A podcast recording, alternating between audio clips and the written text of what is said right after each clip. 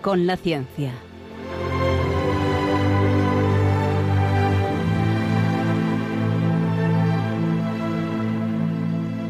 Dirigido por Javier Ángel Ramírez.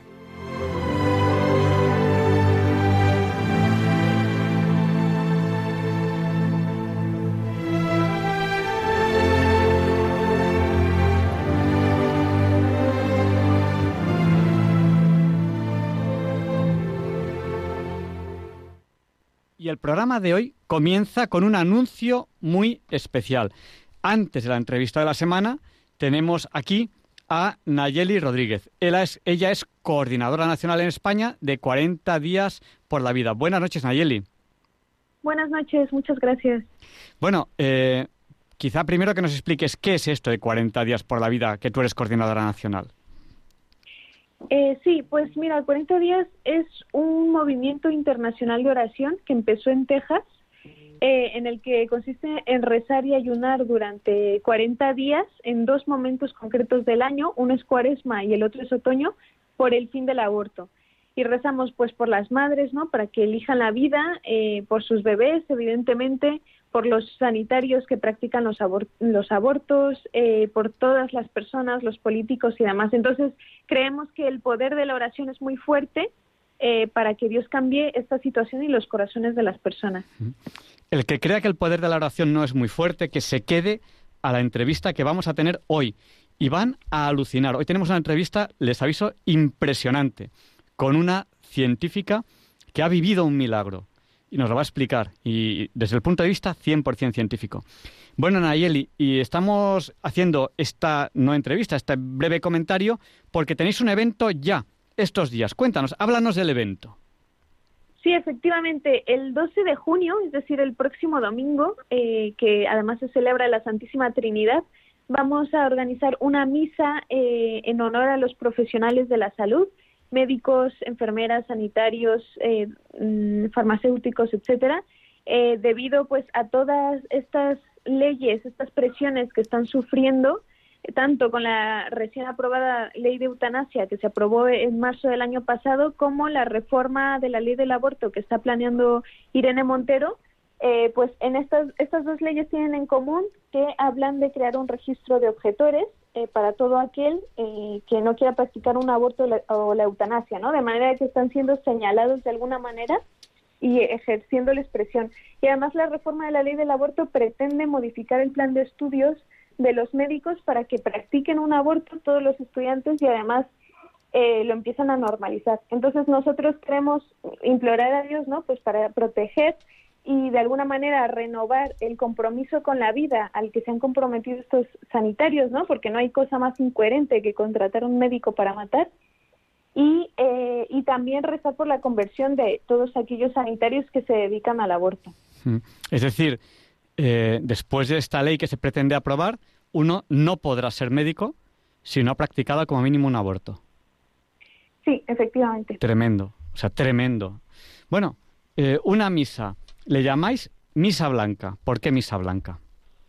Sí, bueno, el concepto no lo inventamos nosotros, sino que ya es una, una cosa que se hacía en, otros países de Hispanoamérica y lo llamaban así misa blanca porque se les pedía a los médicos que lleven a la misa su bata blanca de, profesión, ¿no? en nuestro caso queremos hacerlo extensivo y por eso pedimos que los sanitarios que acudan acudan con su uniforme correspondiente o bien vestidos de blanco. Bueno, pues a ver, recuérdanos, Misa Blanca, este domingo día 12, ¿dónde y a qué hora?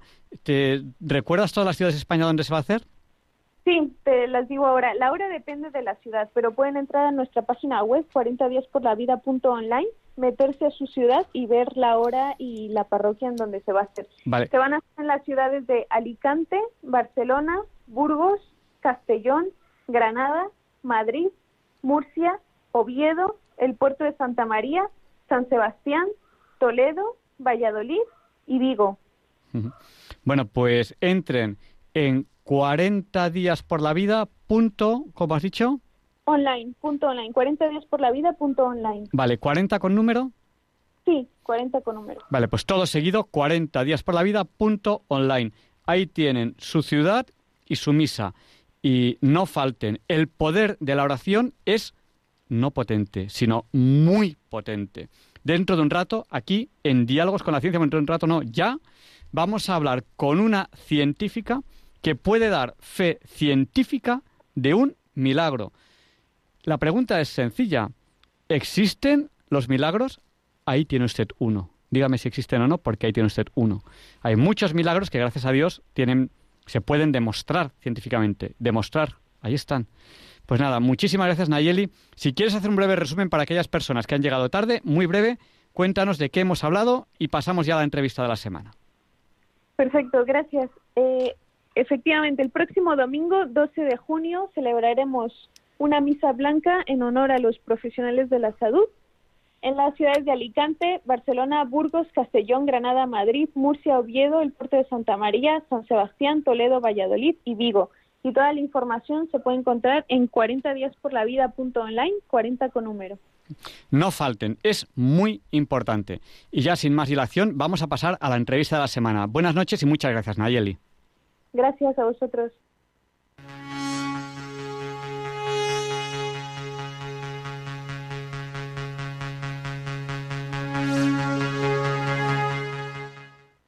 Hoy no hemos saludado a los oyentes que nos han saludado a través del WhatsApp. Estamos en directo en el WhatsApp. Nuestro número es el 649 Les repetimos el WhatsApp 649 Hoy no hemos saludado porque tenemos una lista enorme de personas y tenemos que pasar ya a la entrevista de la semana porque ya es la hora Bond. Allá vamos.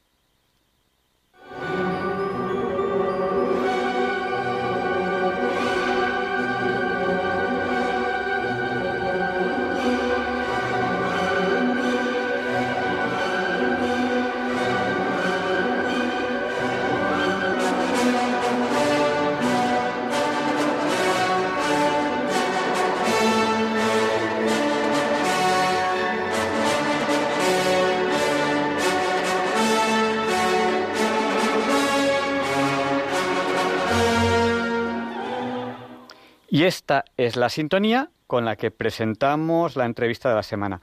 Y es un placer hoy para nosotros, para Diálogos con la Ciencia, poder presentar a Ana Isabel Hernández. Ella es doctora en químicas y trabaja en el Centro de Investigaciones Oncológicas del CSIC. Eh, buenas noches, Ana. Eh, hola, buenas noches. Bueno, eh, trabajo en el Centro Nacional de Investigaciones Oncológicas. No pertenece al CSIC. Ah, Perdona, me, he despistado. Es un, es, un, centro distinto especializado en oncología. Centro Nacional de Investigaciones Oncológicas. Oncológicas. Vale, me, lo estoy, apuntando para decirlo bien a partir de ahora. bueno, pues eh, Ana nos va a contar algo que ha ocurrido en su vida que le ha trastocado por completo eh, la vida. Pero a lo mejor quizás sería bueno que nos contases cómo era la Ana antes de, este suceso. Te hemos presentado como doctora en químicas. Pero no, no, te oigo bien. Eh, ¿no, me, escuchas bien? Pues si quieres, colgamos y te vuelvo a llamar, es lo único que puedo hacer. Eh, intentamos. Sí, vamos a, vamos a colgar y vamos a volver a llamar. Intenta colocarte en un sitio con mejor cobertura pues y, y volvemos a llamar. Y no se preocupen, señores oyentes, que enseguida volvemos con ustedes.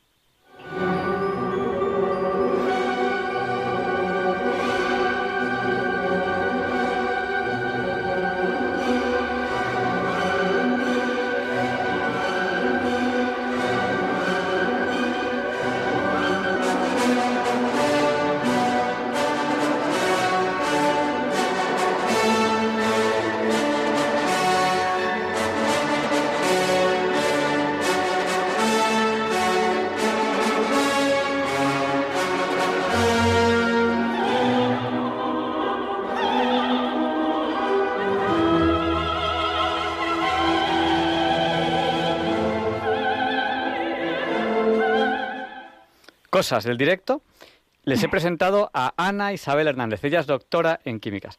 Eh, ahora sí me escuchas bien, ¿no, Ana? Sí, ahora sí, ahora perfecto. Perfecto, cosas de la tecnología. Bueno, pues cuéntanos, eh, ¿cómo era Ana antes de este suceso que te ha cambiado la vida? ¿Cómo fue tu infancia? ¿Por qué te dedicaste a, estudiar química? ¿Y cómo eh, estuviste o sigues estando trabajando en el Centro Nacional de Investigaciones Oncológicas? Ahora creo que ya lo he dicho bien. Sí. Bueno, eh, lo primero me gustaría daros las gracias por, por la entrevista. Para mí es un honor estar en Radio María porque, bueno, pues me habéis enseñado a rezar. Cuando me encontré con el Señor yo estaba muy perdida y, y con vosotros aprendí. Así que es un honor estar aquí con vosotros.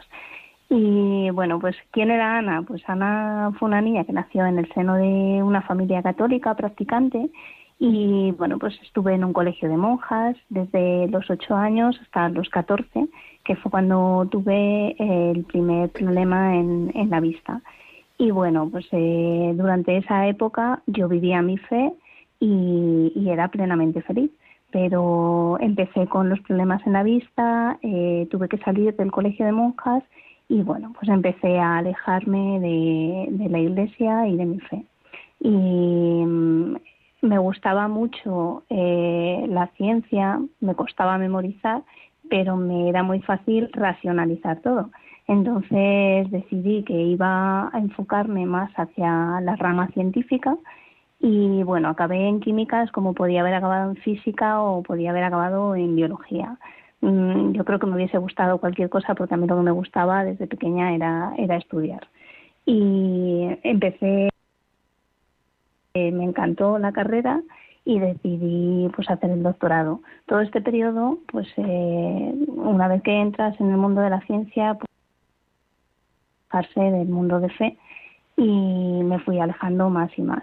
Entonces llegó un momento en el que nunca me desvinculé de, de la iglesia. Yo seguía creyendo en Dios, pero dejé de creer en sacerdotes, en la confesión. Yo no era una católica practicante de la iglesia cogía lo que a mí me interesaba y iba cuando a mí me interesaba. Caminando así, pues eh, hice mi tesis, me fui a trabajar al extranjero y todo este periodo, desde los 14, yo terminé y tenía episodios de... Ana, sigue cortándose a, ratitos. Eh, a lo mejor puede que tengas el móvil bajo de batería. ¿Puede ser? No, no, no, está bien. Está bien, vale, vale. Pues nada, nada, de vez en cuando un cortecillo, intenta eh, si puedes ir a un sitio con un poquito de mayor cobertura, porque todavía sigue cortándose en, trocitos. Luego te voy a preguntar sobre esa enfermedad en la vista de la, de la que nos has hablado. Disculpa, hay que te he cortado. Nada, y, bueno, pues, eh, pues así estuve viviendo con, con los problemas de uveitis, pues eh, entonces afortunadamente mi familia analizamos la enfermedad a pesar de que era una enfermedad que producía ceguera y me pasé pues media vida con las pupilas dilatadas Ana, se, se, corta, se corta mucho. ¿Quieres probar de llamarnos tú? Eh, ¿Te digo nuestro número? Mira, nuestro número es el 910059419. ¿Quieres probar de llamarnos tú? Espera, punto número. Sí, pruebo. 91 005 94 19. A lo mejor se, se, oyen como cortes, no sé, a lo mejor es un tema de cobertura o a lo mejor es un tema de algo del teléfono. Vale. Pues venga, esperamos tu llamada. Yo voy a resumir un poco lo que, lo que nos has contado mientras tanto, si te parece bien. Gracias. Bueno, pues Ana nos estaba contando eh, su juventud. Eh, a los 14 años tuvo una, una, enfermedad que nos va a contar más, más en detalle, que es una, una enfermedad que es degenerativa y no tiene marcha atrás. Y Ana empezó a perder vista desde los 14 años.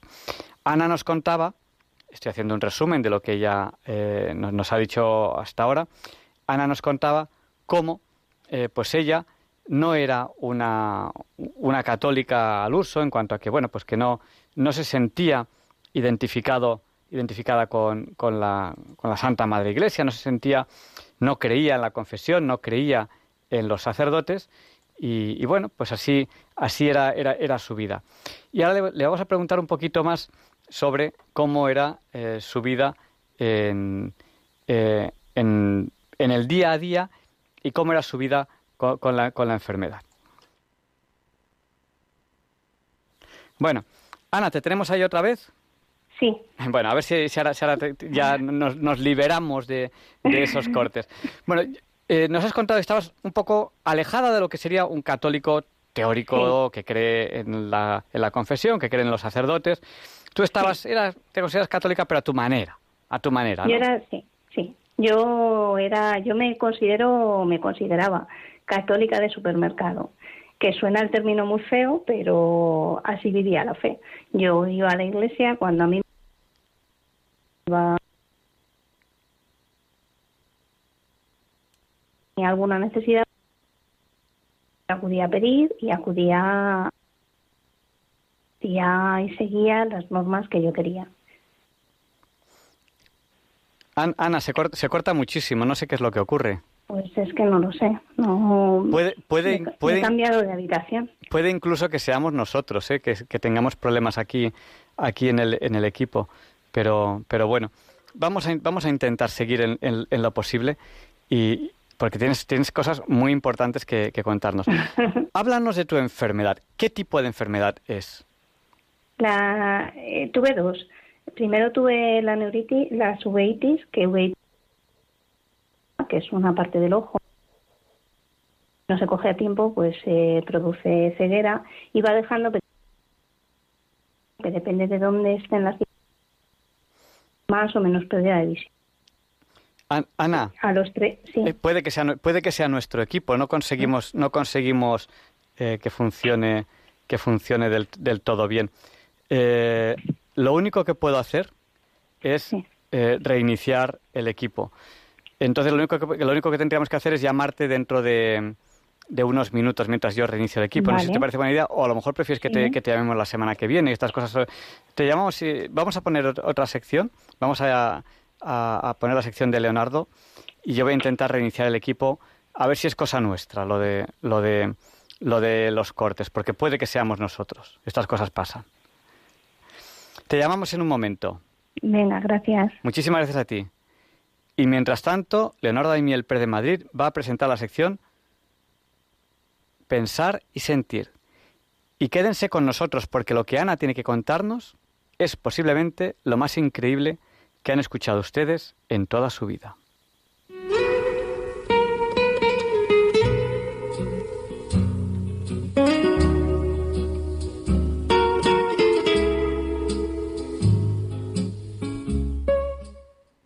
Buenas noches, queridos oyentes de Radio María. Soy Leonardo Daimiel y celebro estar de nuevo con ustedes. Tengo un sabio amigo que se llama Rafael Martínez Segura y en otras ocasiones les he leído aquí textos escritos por él. Por vocación y por profesión, posee una muy notable erudición sobre paremiología y lenguas clásicas occidentales. Además, su ingenio divulgativo nos permite disfrutar de sus libros, conferencias y ensayos. Recientemente, Rafael Martínez Segura ha escrito un amplio texto titulado Si Dios quiere, en el cual reflexiona sobre el origen y uso de esta expresión, de la cual también ha investigado su presencia en los textos bíblicos. Hoy les voy a leer en Pensar y Sentir un extracto de dicho texto en el que resumo, con permiso de su autor, algunos párrafos en los que aporta los datos, incluidas la ubicación y literalidad de los textos que documentan su investigación. El extracto dice así. Hace unos días, al despedirme de un amigo, dejamos caer ambos esta expresión. Hasta mañana, si Dios quiere. Esta expresión era muy nuestra y usada frecuentemente, a veces como cualquier otro estribillo, sin darle su verdadero sentido. Hoy en día es bastante menos habitual en nuestras conversaciones. No obstante, el menor uso que se hace de tal expresión puede tener su lado bueno, porque nos permite decirla con más atención y respeto, dándole su auténtico significado, que no es otro que el reconocimiento de que la historia del universo no está sometida a un ciego destino ni a un indeterminismo absoluto, sino que en esa historia hay un proyecto del amor de Dios manifestado en la hermosura de la creación. Los creyentes sabemos que hemos recibido la vida como un don de Dios que nos ha dado y que a veces no apreciamos plenamente.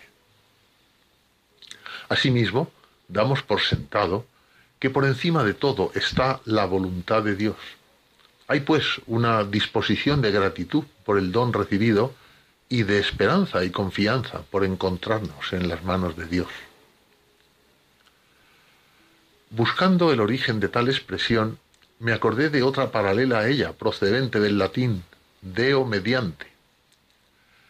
Y me vinieron a la memoria otras similares, construidas igualmente mediante el denominado participio absoluto latino, tales como deo iuvante, con la ayuda de Dios, deo favente, siendo Dios propicio, y deo volente, cuya traducción literal es queriendo Dios expresión de fe con la que manifestamos la esperanza en la ayuda de Dios para un determinado fin, confiando en su providencia y voluntad.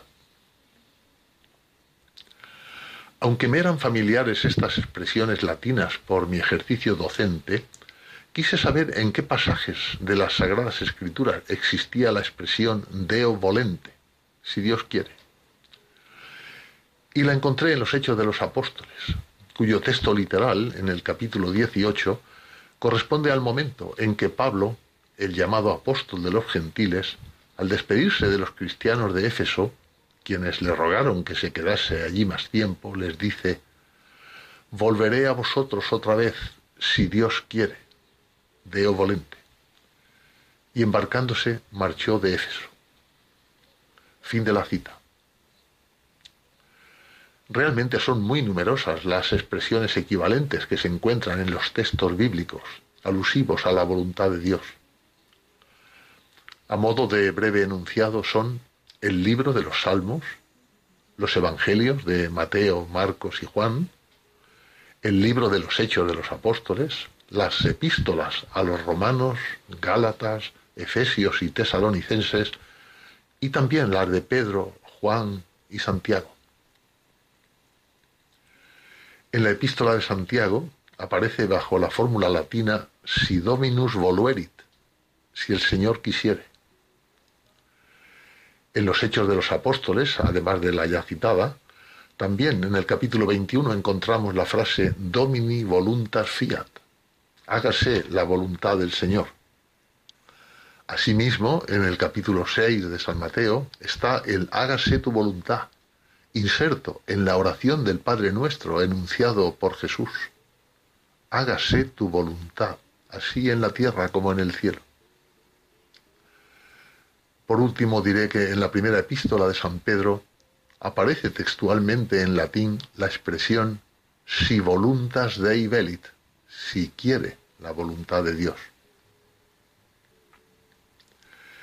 En otro orden de cosas, hay autores que consideran que la expresión española, si Dios quiere, es de origen árabe, bajo la forma ojalá. Y no es así, pues el arabismo hispano, ojalá, derivado etimológicamente de la expresión inshallah, si Alá quiere, es una expresión de deseo vivo de que suceda algo. Esto es, quien dice la interjección ojalá no está pensando en Dios, sino en el anhelo de que se realice su deseo. Ejemplo, ojalá me toque la lotería. La realidad en cuanto a nuestro si Dios quiere es muy distinta, pues como se indica más arriba, ya se usaba, mediante la expresión paralela latina deo volente, en la fecha en que se redactaron los hechos de los apóstoles esto es en torno a los años 80 del siglo I después de Cristo. Por lo tanto, la fórmula coránica, ojalá, el Corán, el libro sagrado del Islam, fue terminado en el año 632, más de cinco siglos después, decía que la fórmula coránica, ojalá, no sólo por ser muy posterior a la fórmula cristiana, si Dios quiere, sino también por su significado, sería más bien esta fórmula coránica la que tal vez pudiera proceder de la cristiana, pero nunca al revés. Y para terminar, también nuestro refranero recoge numerosas expresiones similares o equivalentes a si Dios quiere. Valgan como muestra estas seis. Si Dios me quiere bien, ya sabe dónde me tiene. Si Dios me quiere para sí, Él me sacará de a donde caí.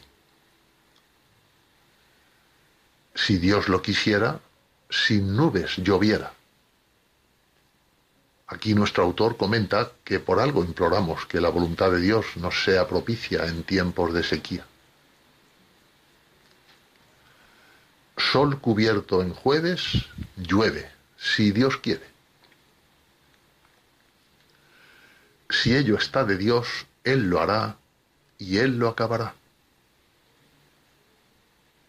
Finalmente, si a Dios tienes, ¿qué más quieres? It's a lovely day today, and whatever you've got to do, I'd be so happy to be doing it with you.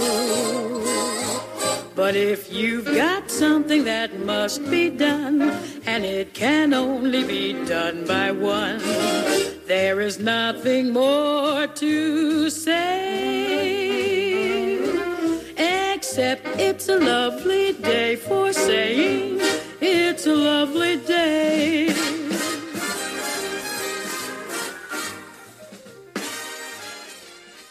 No, Javier Ángel, no directos compañeros de diálogos con la ciencia, no, queridísimos oyentes de Radio María.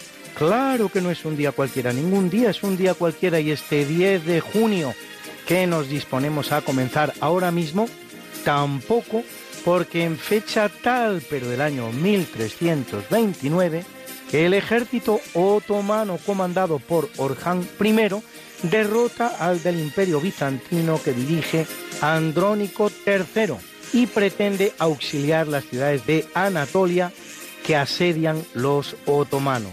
Será el último intento bizantino por recuperar esa parte de su antiguo imperio. En los próximos años, los otomanos conquistarán Nicea, Nicomedia y Bitinia y ganarán el control del estrecho del Bósforo afianzándose en esa parte de Asia para siempre.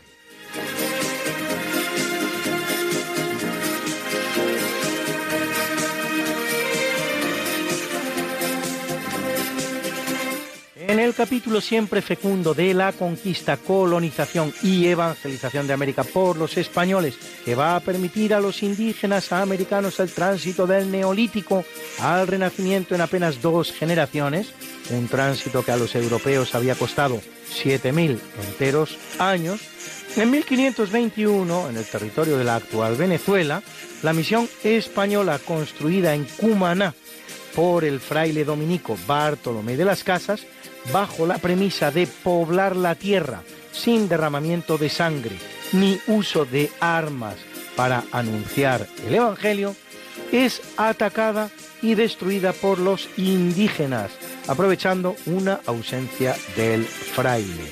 Y en 1539 desembarca el conquistador español Hernando de Soto junto a 600 hombres en la bahía del Espíritu Santo, actual Tampa, en Florida, explorando los actuales estados de Georgia, Carolina del Sur, Carolina del Norte y Tennessee, y descubriendo el río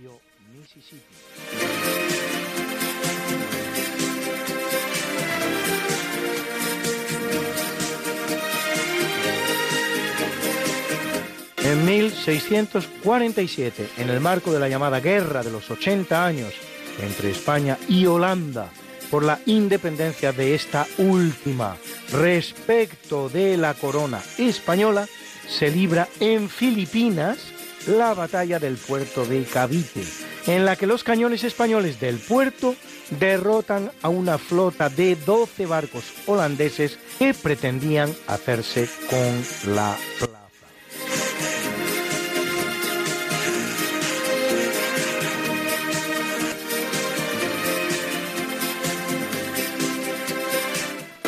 1770, una expedición española al mando de Juan Ignacio de Madariaga intima a la guarnición británica establecida en la isla Trinidad, en las Malvinas, a abandonar el territorio. se produce el combate de Puente Egmont y los británicos capitulan y abandonan las islas. Hasta un total de 32 gobernadores españoles se sucederán al mando de las Islas Malvinas hasta que en 1811 toda la guarnición de las mismas se traslade a Buenos Aires para hacer frente a la insurrección que se produce en la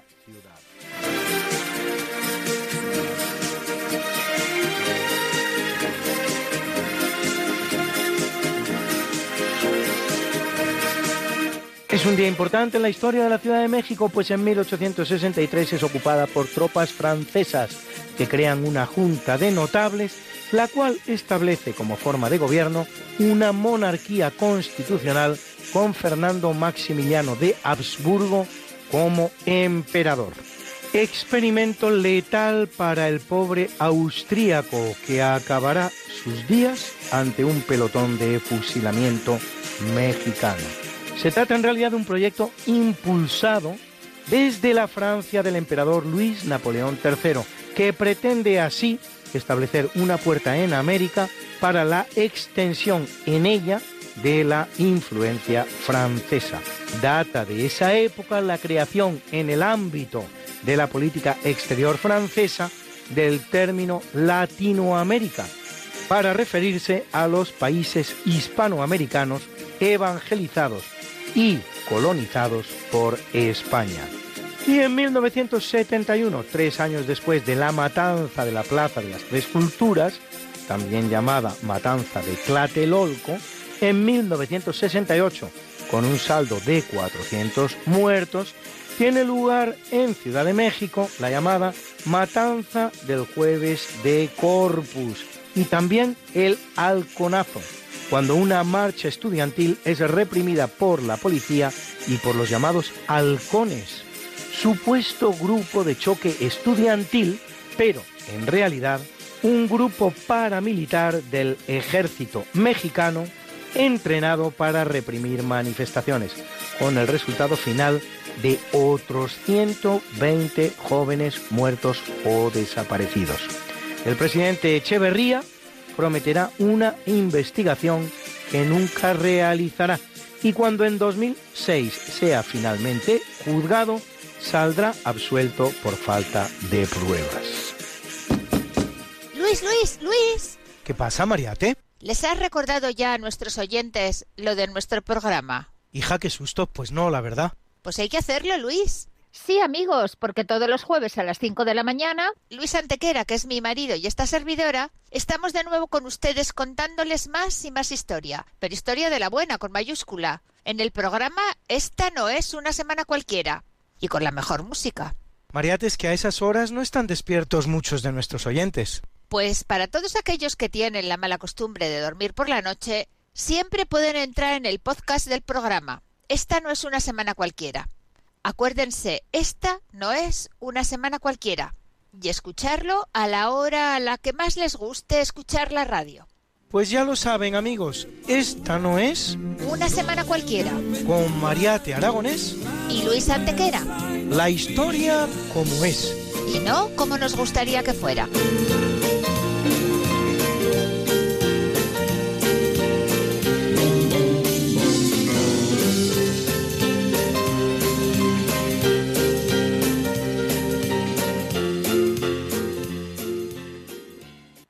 Y finaliza en 1967 la llamada Guerra de los Seis Días, así llamada por los escasos seis días que dura, con el triunfo de Israel sobre la coalición árabe que forman Egipto, Siria y Jordania, que la ha atacado sorpresivamente. Al terminar la guerra con su victoria absoluta, Israel controla un territorio tres veces mayor que el propio, al que añade el Sinaí egipcio, el Golán sirio y el barrio de la ciudad vieja de Jerusalén. La guerra va a dejar 21.000 muertos, 45.000 heridos y 6.000 prisioneros. Bruna, Bruna. nació María y está en la cuna, nació de día, tendrá fortuna. Bordará la madre su vestido largo y entrará a la fiesta con un traje blanco. Y será la reina cuando María cumpla 15 años. Te llamaremos Negra María, Negra María que abriste los ojos en carnaval. El del natalicio nace en el año 1465 Mercurino Gattinara, canciller del emperador Carlos V, cuya candidatura imperial promueve y consigue. Terminada la guerra contra la Liga de Cognac, negocia la paz de Cambrai con Francia, la de Barcelona con el Papa Clemente VII y la de Bolonia con Milán y Génova, lo que allana el camino de Carlos V hacia la coronación imperial de Bolonia en 1530. Creado Gattinara cardenal, incluso tenía posibilidades de sentarse en la silla de Pedro, pero una inoportuna complicación renal debida a la gota que padecía acaba con su vida cuando se dirige a la dieta de Augsburgo, en la que un grupo de teólogos católicos presenta la Confutatio Pontificia, contestada desde el naciente protestantismo por Melanchthon en la llamada Confesión de Augsburgo.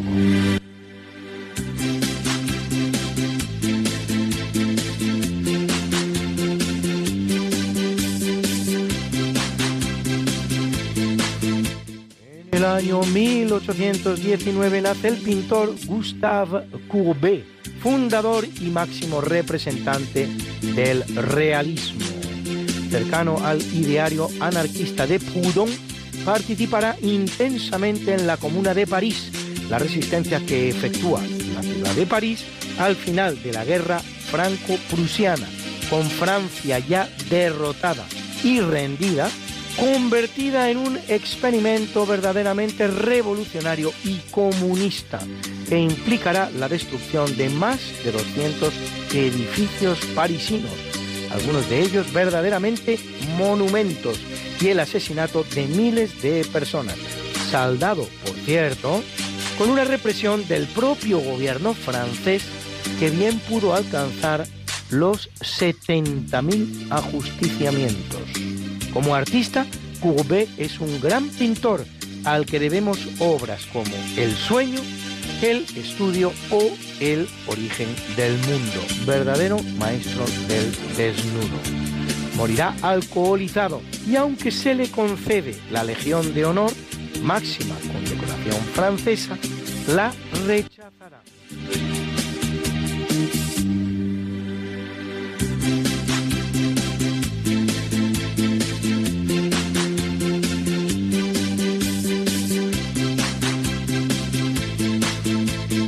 Y en 1915 viene al mundo el escritor canadiense de origen judeo-ruso, Saul Bellow, Nobel de Literatura 1976, autor de obras como Carpe Diem y Herzog.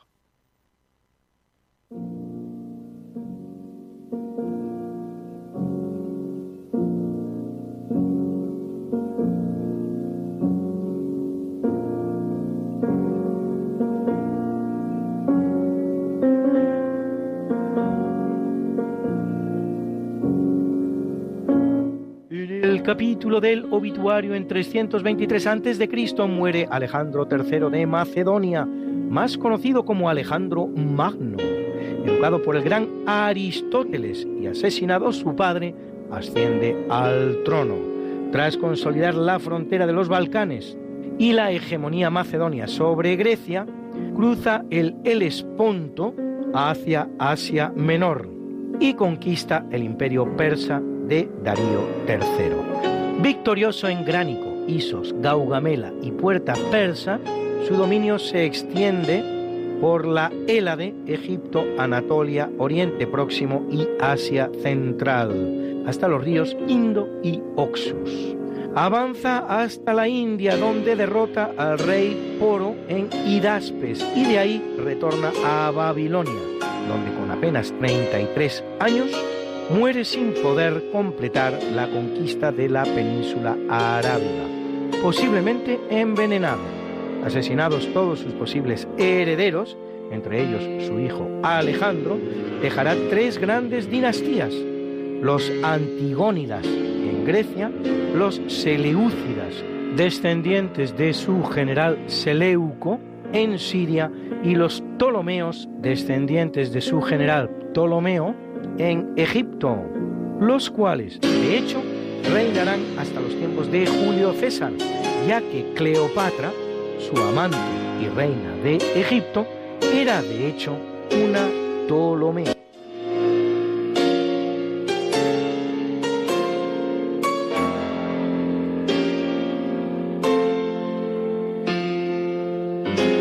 Muere en el año 784 Abu al-Abbas Abdul la Ben Muhammad As-Safa, más conocido simplemente como As-Safa, vale decir el generoso, califa islámico, el primero de la dinastía abásida, que derrota y sustituye a los Omeya en la persona del califa Marwan II, derrotado en 750 en la batalla del Gran Zab. Los abásidas o abasíes, que reinarán hasta 1258, es decir, cinco enteros siglos, pertenecen a los Banu Hashim de Arabia, subclán de la tribu Quraysh, y remontan su legitimidad califal a Abbas ben Abdal-Mutalib, tío del profeta, de donde el nombre Abasi de la dinastía de Abbas. Tras su victoria sobre los Omeyas, As-Safá apenas va a reinar cuatro años, muriendo de viruela.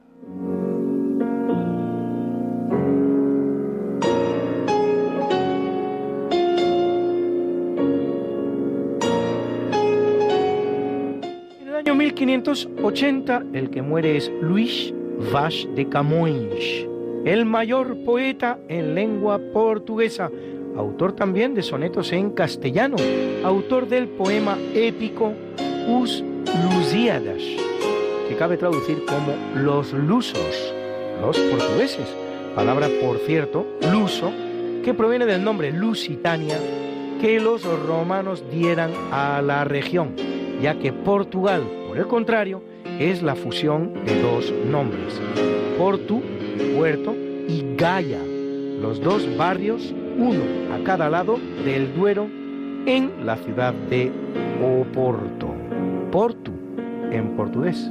Autor, según muchos, de la famosa frase Falai de castellanos e portugueses, porque españoles somos todos. Hablad de castellanos y portugueses, porque españoles somos todos. Frase que, según otros, Pertenece, sin embargo, al también escritor portugués Almeida Garret.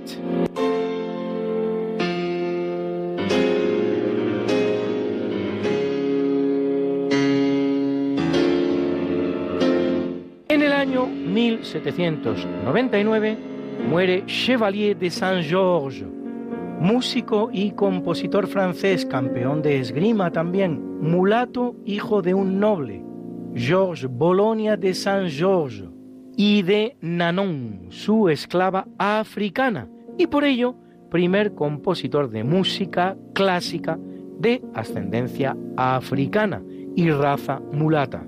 Autor de varias óperas, llamado por algunos, en una evidente exageración, el Mozart negro, dada también su contemporaneidad con el gran genio austríaco escuchamos el principio de su sinfonía concertante en sol mayor.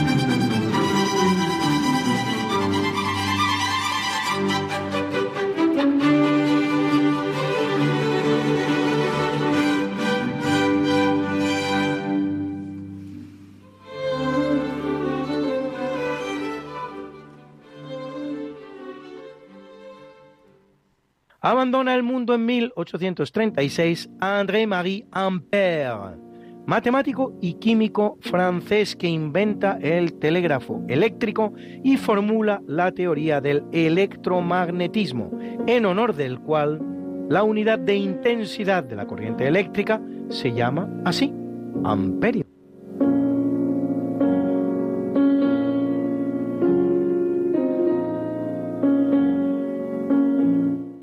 Atropellado por un tranvía en 1926, muere trágicamente Antonio Gaudí, arquitecto español máximo representante del modernismo, entre cuyas obras cabe destacar el Parque Güell, la Casa Batlló, la Casa Milá y por encima de todas el Templo de la Sagrada Familia de Barcelona, consagrado en 2010 por el Papa Benedicto XVI y todavía inconcluso. Se prevé para 2030 la finalización de su construcción. Gaudí se halla en proceso de beatificación.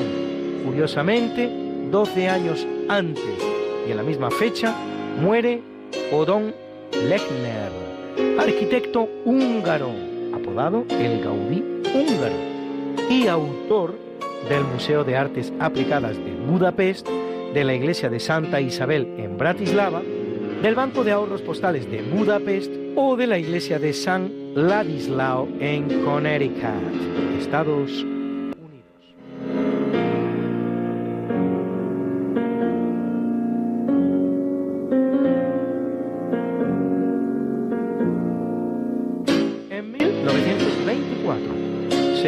Primero y asesinado después por las camisas negras del fascismo italiano, aunque nunca pudo demostrarse que la orden partiera. De Mussolini, muere Giacomo Matteotti, político socialista italiano ferviente opositor al fascismo, cuyo asesinato será aprovechado por Mussolini para cerrar el Parlamento cuando sus compañeros de la Cámara se ausentan de él en protesta por el asesinato.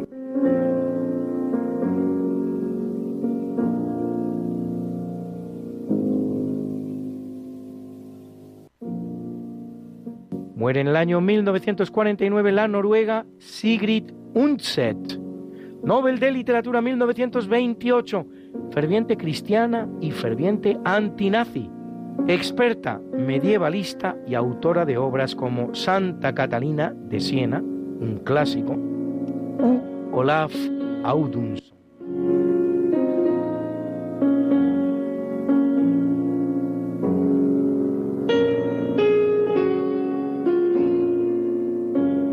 Muere en el año 1989 el estadounidense George Wells Beadle, Nobel de Medicina 1958 por su propuesta sobre un vínculo directo entre los genes y las reacciones enzimáticas, conocida como la hipótesis un gen, una enzima. En un artículo en el The Times Religion, Faith and Scientist, expresa que no hallaba conflicto alguno entre ciencia y religión y que, en todo caso, consideraba más razonable el relato bíblico que las especulaciones evolutivas.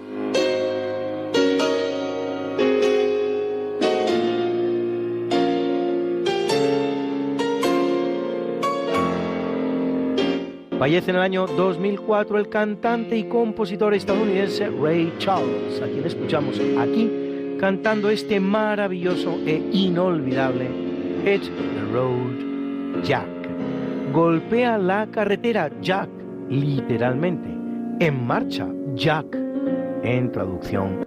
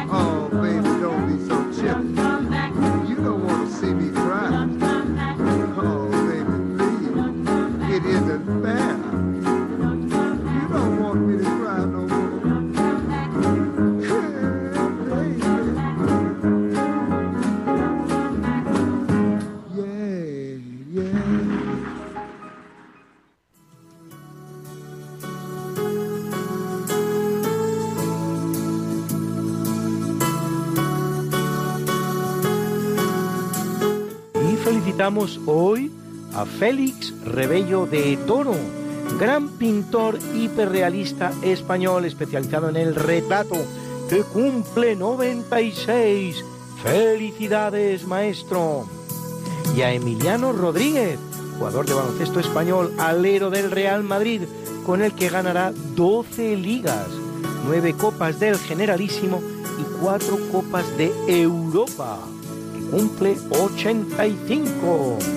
Y a otro gran madridista, Carlo Ancelotti, actual entrenador del Real Madrid de fútbol, con el que acaba de ganar la Liga y la Champions. Y cumple 63. Y a la guapa actriz británica Liz Harley, a la que hemos visto en filmes como Austin Powers o Al Diablo con el Diablo, que cumple 57.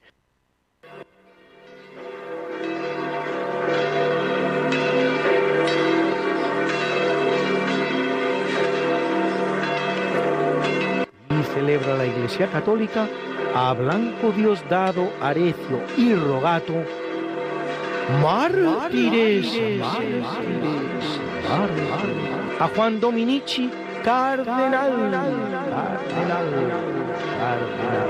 a Timoteo, Máximo, Asterio, Alejandro, Aureliano y Bardón,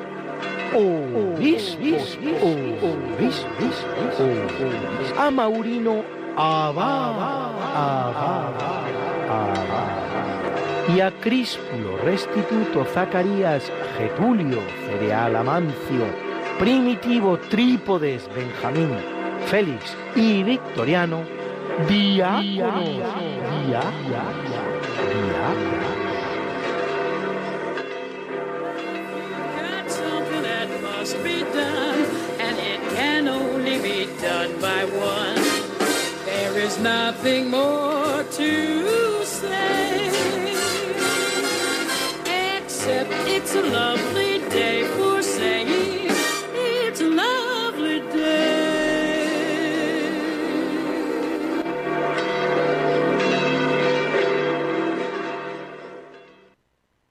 Pues estábamos en la entrevista cuando fallaba el teléfono y bueno, pues hemos dado paso a otras secciones de Diálogos con la Ciencia porque estábamos entrevistando a Ana Isabel Hernández. Eh, Ana, ¿estás ya por ahí? Sí, estoy aquí.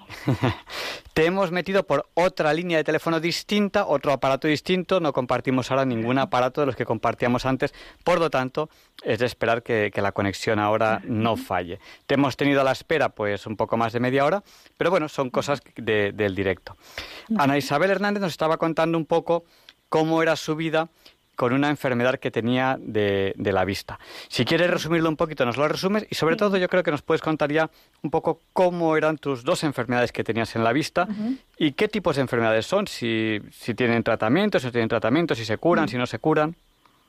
Sí, eh, bueno, pues eh, resumiendo, yo eh, vengo de una familia católica. eh, me alejé cuando empecé a estudiar en la universidad, me alejé prácticamente de, de la iglesia. Empecé a vivir la fe, pues, eh, pues yo lo considero de supermercado. Y, y bueno, desde los 14 años tenía, empecé a tener uveitis, que es una inflamación de la uvea, que si no se coge a tiempo, pues eh, produce ceguera. Entonces me acostumbré a vivir con ella, el tratamiento, pues eh, lo que hacen para que no me doliese, lo que hacían para que no me doliese el ojo era dilatarme las pupilas, entonces me pasé una buena parte de mi vida con las pupilas dilatadas. Normalmente la gente no puede ver, pero al final uno se adapta y, yo aprendí a vivir con, con la enfermedad y en casa pues normalizamos todo el proceso. El problema fue, eh, bueno, yo me doctoré en, en, química médica, hice química orgánica y me doctoré en química médica, me especialicé en el diseño de fármacos y me fui a Holanda. Estuve allí trabajando un par de años y cuando volví a España, eh, con 30 años, pues pensaba que tenía la misma enfermedad y cuando fui a que me diesen en mi oftalmóloga de siempre, pues resultó que era otra enfermedad distinta, era una inflamación del nervio óptico, una neuritis óptica y bueno, pues empecé a convivir con las dos enfermedades eh, que la uveitis se solapaba en los dos ojos, la tuve bilateral y la neuritis principalmente me daba en el izquierdo. Entonces, a partir de los 30 años empecé a tener neuritis de repetición, se me inflamaba el nervio óptico. El tratamiento pues es que te ponen corticoide intravenoso, unas cantidades muy altas y bueno, pues se conlleva pues que, que bueno, yo llegaba a un momento con el tratamiento que no podía prácticamente ni caminar. y, y así estuve pues hasta que me pasó hasta que se me recuperó la vista. Eh, tú tienes estas enfermedades. ¿Son enfermedades que se curan? Eh, ¿Son para siempre? ¿Son eh, hereditarias? ¿O, cómo son? Sí, pues depende. O sea, en mi caso, las, las uveitis y las neuritis finalmente lo que piensan es que era un problema autoinmune. Eran mis propias defensas las que atacaban a, a mi ojo, a la uvea o al nervio óptico y me provocaba pues, pues que perdiese la vista. Yo me levantaba y no veía con, con el ojo izquierdo. Eso es lo que, lo que yo notaba.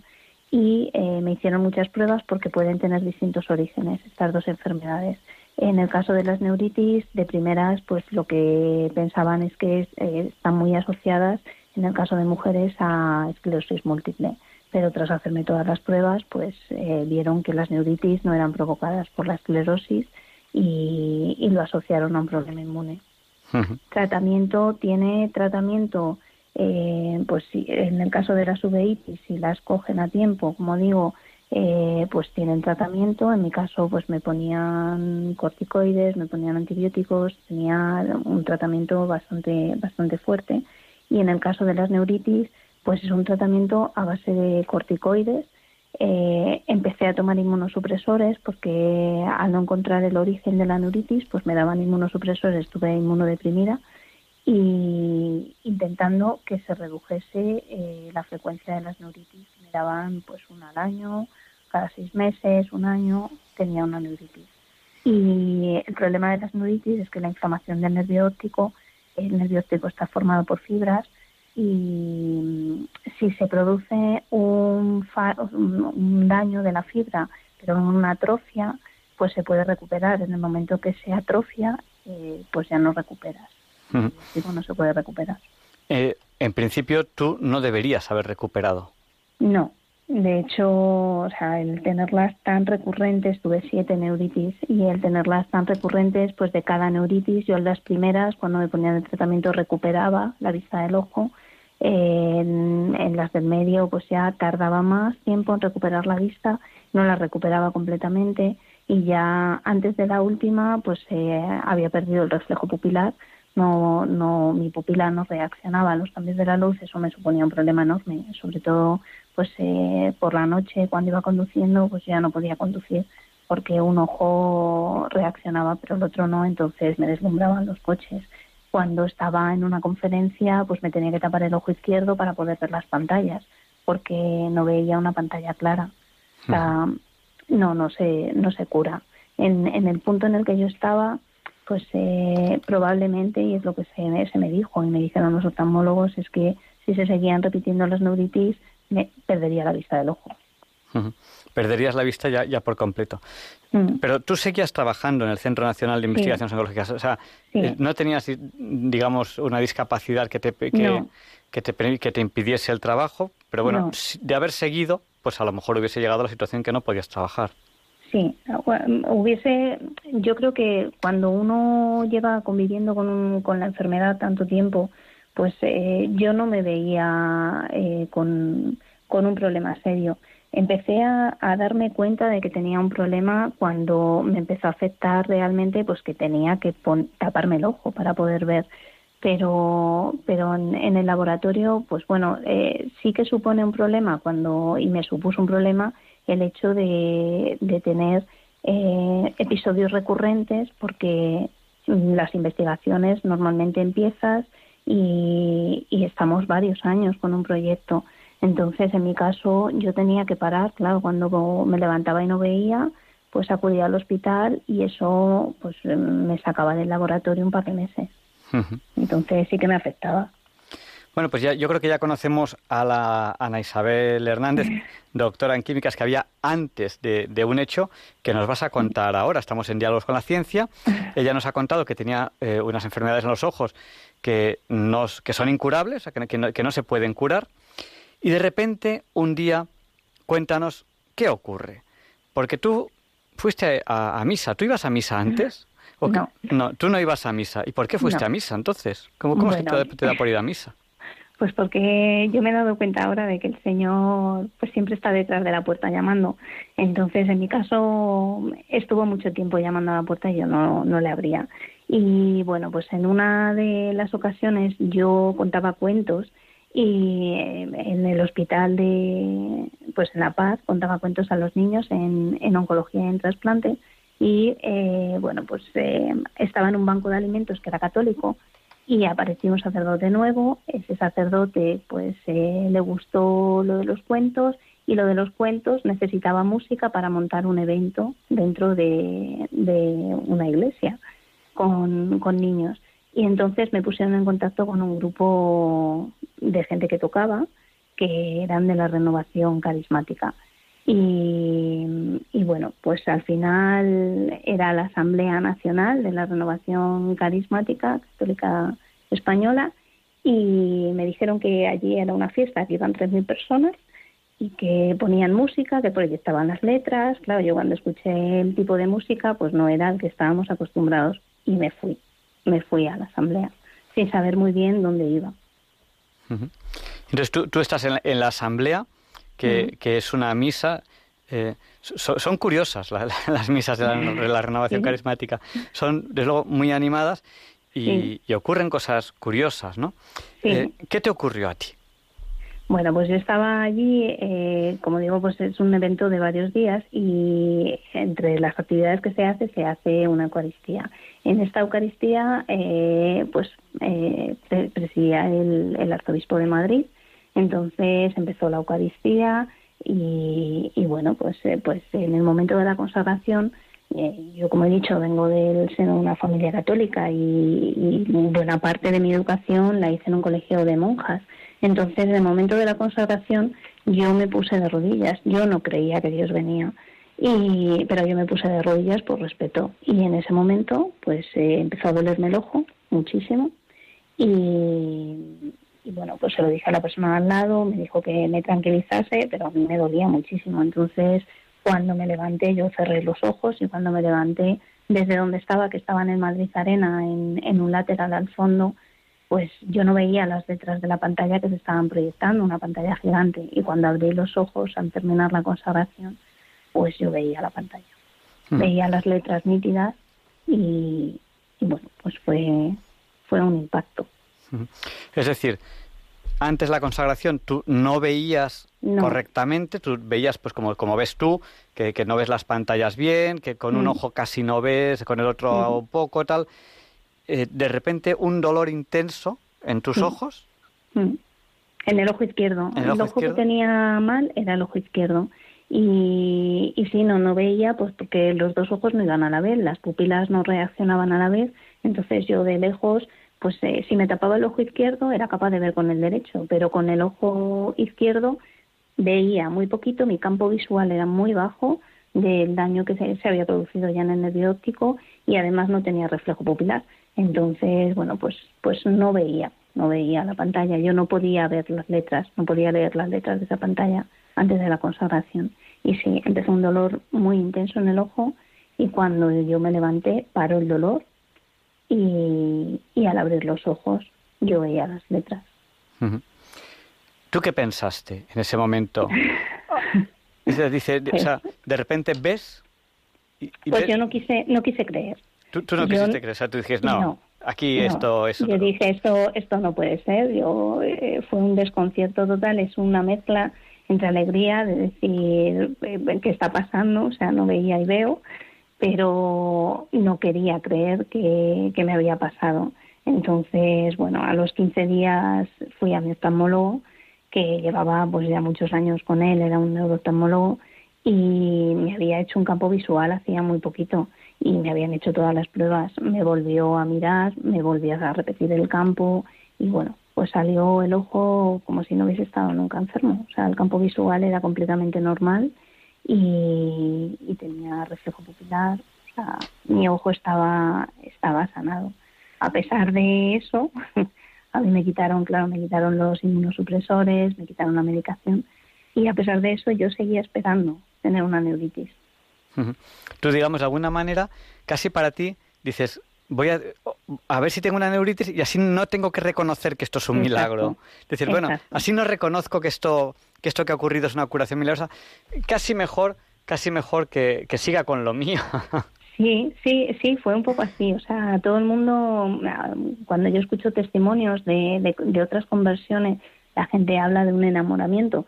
Yo en mi caso no fue así porque yo no quería reconocer la grandeza de Dios, no lo quería hacer. Y, y bueno, fue, fue un proceso, fue un proceso largo en el que, bueno, tuve que aprender pues, pues a, a hablar con Dios y a hablar con el Señor. Y, y bueno, pues eh, estoy muy tozuda. Como científica busqué información, buscaba eh, una explicación a lo que a mí me había pasado. Y a día de hoy yo no la tengo. Entonces, bueno. Y a lo mejor hay algún oyente que diga, que diga, bueno, bueno, esto seguro que es una, una amiga de Javier Ángel y se lo están inventando aquí todo. ¿Cómo, cómo, cómo podemos, ¿Cómo podemos decir, no, no, esto no nos lo inventamos? ¿Qué, qué, qué hay un poco para, para que tú digas, no, no, esto yo tengo, tengo estas pruebas, y yo soy científica, Sí. y los científicos tienen Bueno, pruebas? mira, tengo, eh, para empezar, tengo cajas de mis expedientes de, de revisiones oftalmológicas y de todo tipo de pruebas, porque claro, empecé desde los, desde los 14 años, eh, pues era asidua a- los- al hospital a hacerme pruebas. Están todos los informes, están todas las pruebas que demuestran pues que he tenido neuritis, he tenido uveitis y cómo estaba mi ojo justo antes de la Eucaristía. Tengo los informes de después de la Eucaristía, donde se ve el campo visual, cómo estaba 15 días antes de la Eucaristía, cómo estaba 15 días después de la Eucaristía. Y luego, pues, eh, pues son muchos años. Entonces, eh, la, está mi familia, mi familia, pues, eh, ellos han vivido conmigo la enfermedad, ellos sabían cómo estaba y, y de hecho intentaban prepararme para, para que yo afrontase lo que me viniese. Y está mi marido, están mis compañeros de trabajo, que bueno, mis compañeros de trabajo, pues la mayor parte pues son ateos o agnósticos. Y ellos han visto lo que ha pasado. Ellos han visto que yo no veía, que me han visto con los tratamientos con corticoides que me dejaban pues pues sin caminar, no podía caminar. Y, y me han visto después. Han visto la recuperación del ojo y han visto que, que pasé a hacer una vida normal, porque mi vida no era normal. Preguntas que, que, tú, que tú a lo mejor te, te has planteado.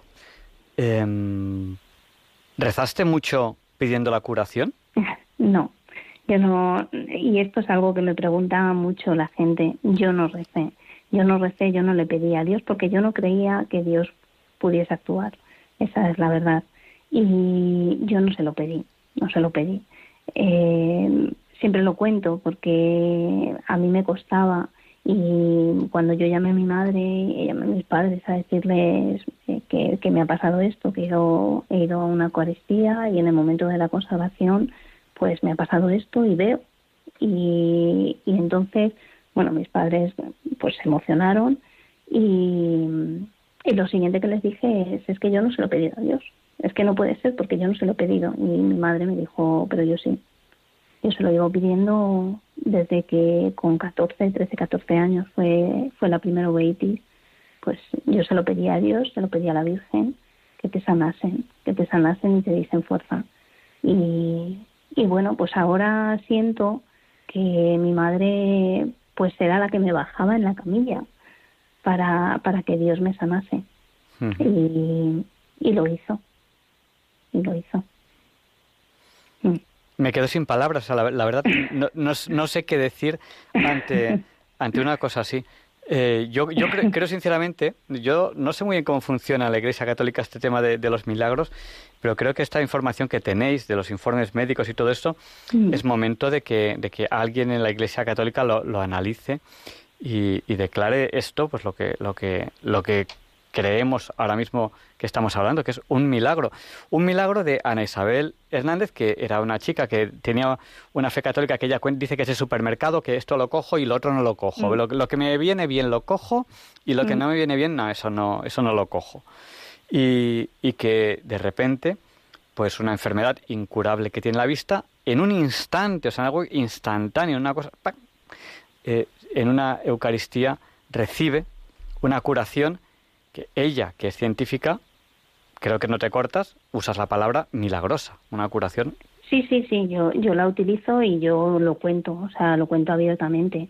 Cuando me pasó, yo no tengo explicación. Si a mí alguien me da una explicación científica de cómo se puede regenerar un nervio óptico en los minutos que dura la consagración, pues, eh, pues diré algo contrario, como científica que soy, pero a, día de hoy yo no tengo una explicación a cómo se regeneró mi nervio óptico, cómo, cómo tengo el ojo como lo tengo. Llevo seis años sin que me dé una neuritis, cuando a mí ni una uveitis, cuando a mí me estaban dando pues una vez al año, me estaban dando cada seis meses, había veces que no llegaba a los seis meses.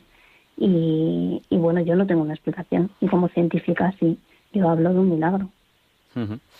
y, y bueno, y ahora ya rezas. Me ha, gustado, me, ha gustado una, mucho una frase que dijiste, dice que tuviste que aprender a rezar con Radio María.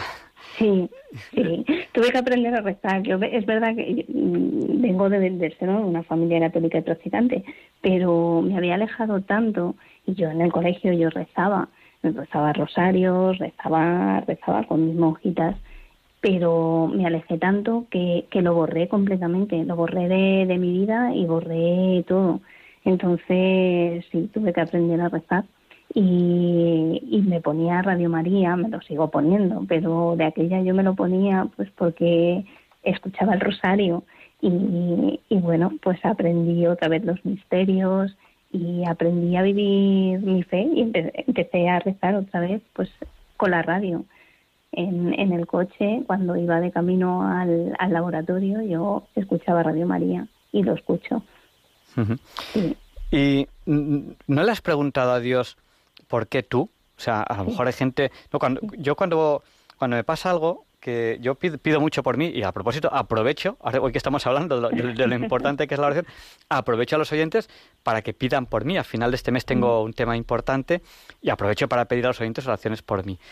Eh, y cuando, cuando a veces pido cosas por mí, luego me da vergüenza porque voy por la calle y a veces me encuentro con algún caso que digo, Dios mío, y, y yo aquí pidiendo por lo mío y miras, o sea, tú no te has preguntado nunca, ¿y por qué yo cuando hay gente a lo mejor que, cuando esta noche a lo mejor muere alguien de alguna enfermedad, dices, Señor, salva a ese, no me déjame a mí la vista como estaba y salva a ese. Yo me lo he preguntado muchísimas veces y fue una de las cosas que más me costó. Se lo he preguntado muchas veces, ¿por qué a mí si yo no te lo pedí? ¿Por qué a mí? Y es una de las cosas que cuando yo lo cuento, mucha gente, la gente que vive la fe, eh, me pregunta, yo rezo y a mí no me lo da. Y yo pues no tengo una explicación de por qué a mí. Yo muchas veces pienso que, que bueno, pues a lo mejor a mí me tenía que tirar el señor del caballo y, y soy muy tozuda. Entonces, este milagro hizo pues que, que yo pues, pues realmente volviese a él. Y me ha dado la fortaleza para, siendo científica, eh, pues contarlo sin miedo. No es fácil contar un milagro siendo científica. Y, y, tengo que ver risas, tengo que ver, tengo que escucharlas, tengo que escuchar comentarios, pero Dios me da la fortaleza para, para aguantar lo que me venga. Entonces, pues a lo mejor fue por eso. Simplemente pues porque porque ahora me ha capacitado para que yo lo pueda contar. No lo sé, no lo sé, pero sí que me lo pregunto. Y muchas veces cuando rezo y veo a, a otros enfermos, pues rezo de una manera especial. Y sí, se lo digo muchas veces. Devuélveme a mí lo que tenía y cúralos. Claro, si es que eh, yo, yo estoy rezando por mis cosas, el otro día iba por la calle, hubo un accidente, hubo un motorista que se hizo daño, y entonces yo, claro, mi, mi, mi, mi, acto reflejo es, Señor, todo lo que te he pedido, todo esto que te he pedido, pónselo al, hombre este. Claro, es decir, es que lo mío al final es, es poquita cosa, ¿no? Y, Virgencita, que me quede como estoy, pero dáselo a ese que lo necesita más que yo. es, es, un misterio, ¿no? Las cosas del Señor son, son, un misterio.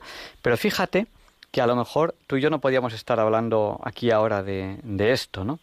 Sí. Eh, yo no quiero meter el dedo en la llaga porque quizás no sea, quizás no sea eh, no sea momento para hacerlo, pero yo llevo 14 años en esta emisora. Desde, yo dirijo este programa desde el 7 de agosto de 2007. Solamente dos veces ha fallado el teléfono en 14 años y una ha sido esta noche. Digo, alguien no quería que esta emisión saliese al 100%. Hay alguien más. Yo lo, yo lo he pensado también, yo lo he pensado y me pasa muchas veces, pero, pero bueno, yo al final he aprendido que Dios es grande y, al final las cosas salen. Entonces, bueno, pues si no quería, al final se va a grabar y, bueno, pues a, alguien, a alguien a lo mejor le ayuda, porque yo esto, esto lo cuento porque creo que quiero que, la gente se encuentre con Dios. O sea, realmente quiero que los toque el corazón como me lo ha tocado a mí para que descubran lo que yo he descubierto.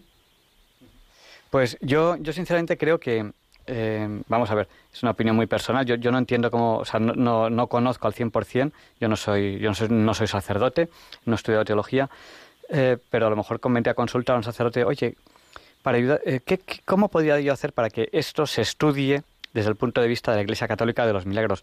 Sabes que para que la Iglesia Católica reconozca un milagro hace muchas pruebas, pero en tu caso eres científica, tienes un montón de documentación que testifica cómo estabas antes de este hecho, cómo, estaba, cómo estabas después de este hecho. Yo creo que, que, es una documentación que deberías, de alguna manera, y a lo mejor el Señor también, a lo mejor me ha puesto a mí para que te, para que te anime a seguir ese camino. Y, oye, y que la verdad salga, ¿no? A lo mejor investigando se descubre, no, no, eso es una cosa que pasa mucho. Ah, pues oye, pues si pasa mucho, pasa mucho. pues ya está, ¿no? Pero aquí no se trata ni de engañar a nadie, ni de convencer a nadie.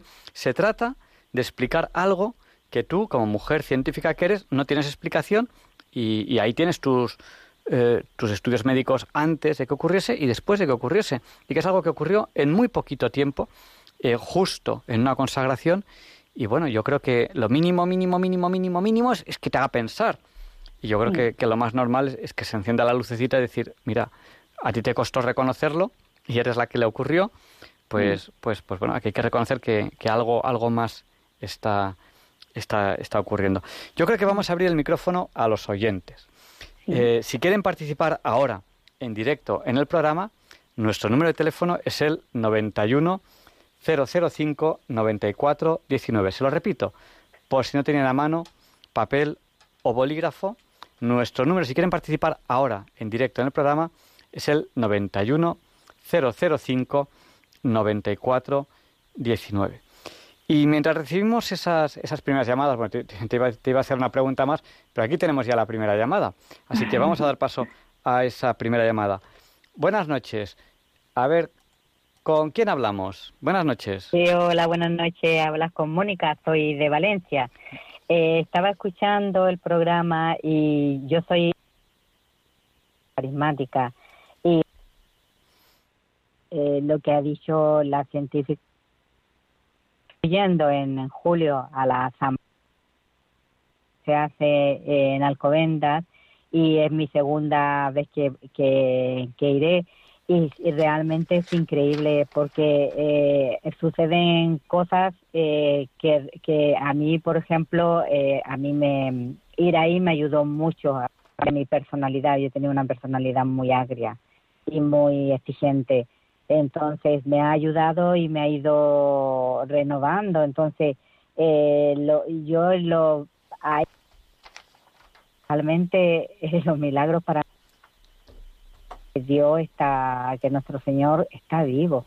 Para mí, principalmente en mí, ha hecho, ha hecho cosas grandes que jamás me hubiera podido pensar si no, eh, eh, si no fuese, mm, no me hubiese acercado a Él. Bueno, pues, pues muchísimas gracias y, y gracias por tu, por tu testimonio de, de la renovación carismática. Un abrazo muy fuerte. Un poquito, ¿eh? Vaya, es que eh, como estáis entrando por la línea de teléfono, que parece ser que no nos va del todo bien, se, se, se corta a trocitos. Pero vamos a seguir dando paso a nuestros oyentes. Muchas gracias, buenas noches. Vamos a dar paso a Bienvenido. Buenas noches, bienvenido. Buenas noches, Javier Ángel. Me parece que tiene un problema. Sí, tenemos un problema en el teléfono, pero ¿qué le vamos a hacer? Justo hoy falla el teléfono. Segunda vez que nos falla el teléfono en toda la historia que llevo yo aquí. Yo, yo quería darle la, la enhorabuena a esta señora y conmigo unos cuantos, pero eh, te quería decir que son cosas que no se pueden explicar.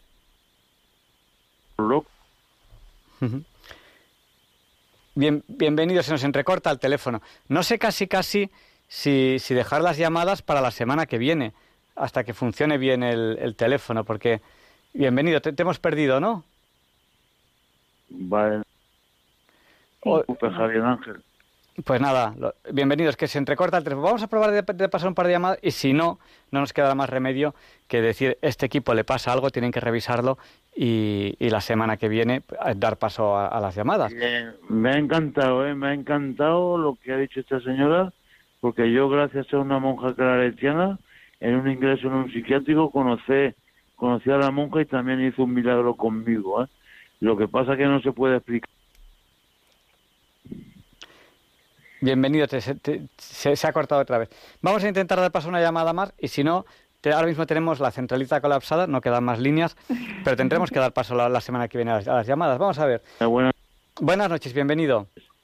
que descanses. Gracias, buenas noches. Vamos a dar paso a Clara. Clara, vamos a intentarlo contigo y si... Buenas noches, pero es que se corta, que es, es una pena. Es una pena. Es una pena que se corta. Vaya. Qué lástima. Bueno, pues nada, simplemente yo sí que creo en los milagros. Pues nada, muchas gracias, Pido al Clara. Señor que si me ha de dejar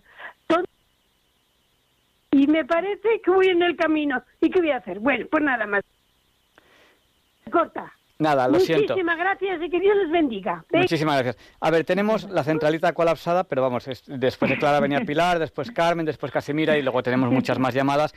Pero yo creo que vamos a dejar las llamadas de esa entrevista para la semana que viene, porque falla el equipo. Estas, eh, eh, en, en 14 años es la segunda vez que me ha fallado el teléfono. Bueno, pues, pues estas cosas pasan. Eh, Ana, ¿te podemos dar la lata otra noche más la semana que viene para atender las llamadas? Sí, estaré encantada de atenderlas, de escucharlos y para mí es un regalo que me ha hecho el Señor y es lo menos que yo puedo hacer.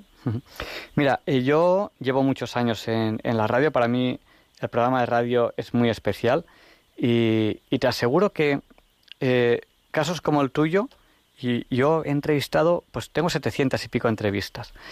Eh, hay pocos casos como el tuyo. Una vez hicimos un programa sobre milagros en general y hubo muchísimas llamadas de mucha gente que nos contaba cosas que eran increíbles. Yo he vivido también mi pequeño milagrito. Bueno, he vivido varios, pero así médicos he vivido uno que es una tontería. Eh, yo tenía a, a mi niña Marta cuando nació que le salía el ombligo para afuera. Y no pasa nada, si esto a los niños les pasa mucho. Pero cada vez más, cada vez más, al final era una niña pequeñísima, pequeñísima y un ombligo pa- para afuera gordote. Fui, fui al médico muy preocupado y me dijo, esto se irá poquito a poco y si no en tres años le hacemos una operación. Bueno, esto estábamos en la, en la playa, en la Costa Brava. Yo, como me fiaba muy poco del médico ese de la Costa Brava, me pedí otro médico en Madrid. Y como me iba a Madrid, pues me pedí a la, a la semana siguiente un médico en Madrid. Y se me ocurrió ir a Madrid pasando por Lourdes. Qué, cos- qué ideas tengo yo. Venga, mete a la niña debajo del agua, que la pobre casi la ahogo con tanta agua. Venga a beber agua a la niña. Llegamos a Madrid y se le había ido el ombligo para adentro. Claro, yo había pedido hora al médico para la semana siguiente. Bueno, pues yo fui con la tablet enseñándole las fotos. Mire, es que esto estaba así. Y el hombre me miraba como diciendo, este hombre que me está contando. Pues nada, Ana. Son, son cosas que nos explican, pero yo ahora sí que tengo que decir que creo en los milagros. Y no solo en los físicos, que muchas veces pedimos solo lo físico. Y yo siempre cuento también, y siempre lo digo a todo el mundo, incluso a los ateos y a los agnósticos con los que trabajo, para mí el mayor milagro fue el que ha hecho a nivel espiritual. Y le doy gracias de que haya venido y de que me haya sacado de, de la ceguera espiritual que tenía. Bueno, pues yo creo que yo creo que es un, un testimonio importantísimo. Ana Isabel Hernández, doctora en químicas, eh, alejada de lo que sería lo que aquí, por lo menos en Radio María, entende- entendemos la fe. Ella tenía Sí. una fe que, que ha catalogado de supermercado. Ella cogía, cogía lo que le, lo que le apetecía y lo que no, no. No creían los sacerdotes, no creían la confesión. Bueno, lo, lo que le venía bien lo cogía y lo que no le venía bien no lo cogía. No iba a misa, se había olvidado de rezar y, por si algún oyente ha llegado tarde, ya, ya te vamos a despedir eh, para... Pero cuéntanos cómo fue tu curación milagrosa. Tenías una enfermedad, dos, tenías dos enfermedades en los dos ojos. Prácticamente ya no tienes visión en uno de ellos, prácticamente. En otro un poquito. ¿Y qué ocurrió? Así de forma breve, por si algún oyente no lo ha escuchado, ya te ya nos despediremos pronto hasta, hasta la semana que viene. Cuéntanos, ¿qué te Pues ocurrió? que fui sin creer a una Eucaristía, movida por la música, y cuando fue el momento de la consagración, yo me puse de rodillas, empezó un dolor fuerte en el ojo, y al terminarse el momento de la consagración y levantarme y abrir los ojos, yo veía. Veía nítido como veo ahora mismo. Eres científica, tú te has preocupado por investigar qué te puede haber ocurrido. O sea, tú has dicho, bueno, yo como científica que soy, voy a investigar. Tú, eh, en ese momento dijiste, milagro, me he curado, o no dijiste milagro No. en ese momento. No, no, yo no dije milagro.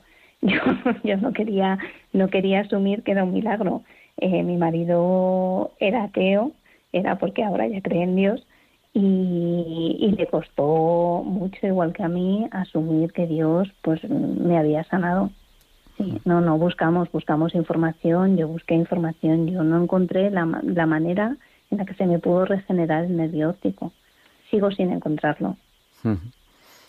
No tiene una explicación que tú como No. científica hayas encontrado. Bueno, pues yo creo que hay. Pues eh, has visto que en cuanto hemos dado paso, ya, eh, hemos dado paso a los oyentes, se ha colapsado la centralita, pero lo sentimos mucho, no nos funciona hoy bien el teléfono. Nada. Pero la semana que viene, si te parece bien, te vamos a rogar que nos hagas un breve resumen de esta entrevista de 10 minutitos, una cosita breve, Vale. y que demos paso a, a los oyentes porque no, vamos, toda esta gente que nos quería llamar, que tenemos a Bienvenido, a Clara, a Pilar, a Carmen, a Casimira y mucha más gente que nos estaba llamando, que, que ni siquiera ha podido entrar en Centralita, pues les daremos paso porque creo que es un tema del que tenemos que, tenemos que hablar. Sobre todo, siendo tú como eres una mujer científica que en ningún momento ha esperado un milagro, ni siquiera lo ha pedido. O sea que, No. bueno, pues Ana, muchísimas gracias eh, por tu gracias. testimonio. Yo sí te quiero animar, como científicos que somos los dos, pues oye, yo creo que esto debería, debería estudiarlo una comisión que seguro que tiene que haber en la Iglesia Católica de milagros y, y, oye, que nos digan lo que, lo que tengan que decir. Si aquí buscamos Sí. la verdad, aquí no buscamos... No, no, totalmente. O sea, yo siempre lo he dicho desde que me pasó. Si a mí alguien me puede dar una explicación de cómo se me regeneró el nervio óptico, de cómo yo recuperé el, el, el reflejo pupilar y cómo recuperé la vista, pues estaré encantada de que me la dé como científica que soy y, y asumiré que, que no fue un milagro. Pero viendo la transformación de mi vida, eh, pues, pues es que solo puede haber sido Dios. Pues muchísimas gracias por, por, tu, por tu testimonio y muchas gracias por habernos acompañado esta noche con toda la dificultad. Yo te había prometido que acabábamos a la una, pero hemos tenido el problema este del teléfono. Y mira, ya es la, ya es la... Bueno, yo te había prometido que acabábamos antes de la una. Sí, no Pero- pasa nada. Nada, la semana que viene hay que volver a dormir siesta porque te volvemos a dar la, la lata si nos dejas, para dar Vale. paso a, a los oyentes que querían participar, pero bueno, pues el teléfono no nos funciona hoy bien. Muchísimas gracias y buenas noches. Muchísimas gracias a vosotros, muchísimas gracias a Radio María y muchísimas gracias a ti por el trabajo que hace. Y gracias a Dios que, Sí. que, que, bueno, con, con sus con los milagros que hace, fijaos bien, yo uno de los milagros que hace también es que yo tampoco soy nada del otro mundo y llevo aquí 14 años y no soy nada del otro mundo. Sí, yo creo que ese también es un pequeño milagrito que, bueno, Dios ha querido eh, usarme a mí para esto y seguro que hay gente que está mucho más preparada, mucho más guapa, mucho más todo que yo, pero, pero aquí estoy yo. Y siempre en plan de broma digo, en Radio María todavía no me han echado porque aún no han encontrado otro que en 14 años no falle un programa. Eso sí, de momento no he fallado ningún programa en 14 años. No, es un, es un regalo, sois un regalo. Todos los que estáis en Radio María sois un regalo del Señor. Y yo doy muchas gracias por todos vosotros y por el, el trabajo y la labor que hacéis para acercarnos un poquito más a, a Dios y a la Virgen. Pues yo fíjate que doy, doy las gracias al revés. Yo las doy por los oyentes. Porque, por dos motivos. Esta radio, si no, si no hubiese oyentes, sería una tontería. Aquí estaría yo hablando solo, podría estar perfectamente en, perfectamente en mi casa hablando solo. Y porque además, Radio María la sostienen única y exclusivamente los oyentes. Radio María, económicamente hablando, solo recibe dinero de los oyentes, de nadie más. Y eso es un milagro. Es un milagro, es un milagro. Dios lo hace, Dios hace. ¿Ves cómo hay que creer? Hay que creer en los milagros. los milagros existen. Esa es mi conclusión. Pues muchísimas gracias. Gracias a vosotros. Y, hablamos la semana hablamos que viene. la semana que viene. Y a continuación, Alfonso Carrascosa, que él sí que es científico del CSIC, eh, nos va a hablar del año de Ramón y Cajal, que es este año 2022, año de Ramón y Cajal. Disfruten de este testimonio de, de Alfonso Carrascosa.